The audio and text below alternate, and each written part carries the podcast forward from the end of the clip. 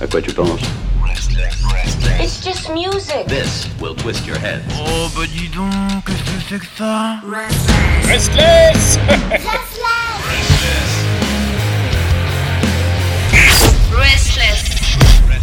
Oh, je vois des lumières, je vois des diamants, je, je, vois, je vois des panthères, je, je ne sais pas. Ah Si, j'ai compris. C'est bien sûr l'arrivée de la Jones en direct de Berlin pour nous parler bien sûr de la nouveauté rock allemande.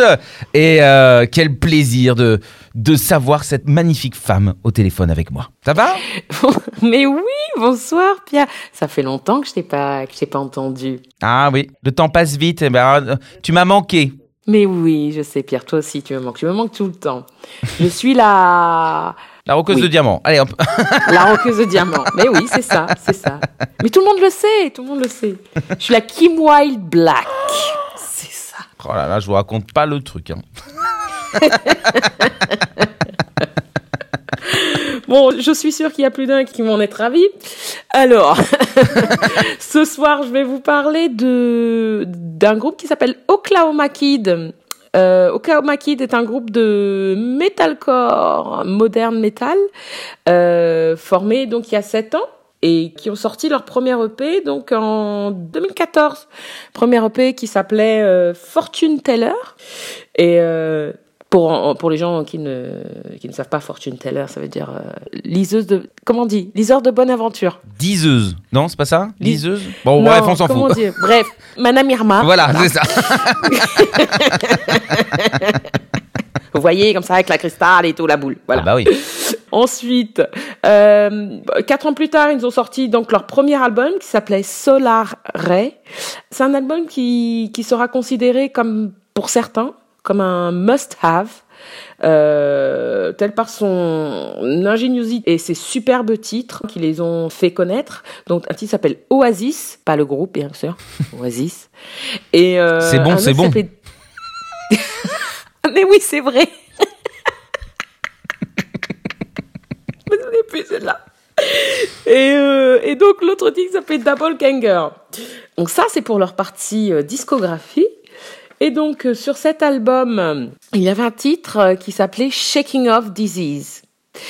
Et ce titre, alors c'est ne pas confondre surtout avec Shake the Disease des Dépêche Mode.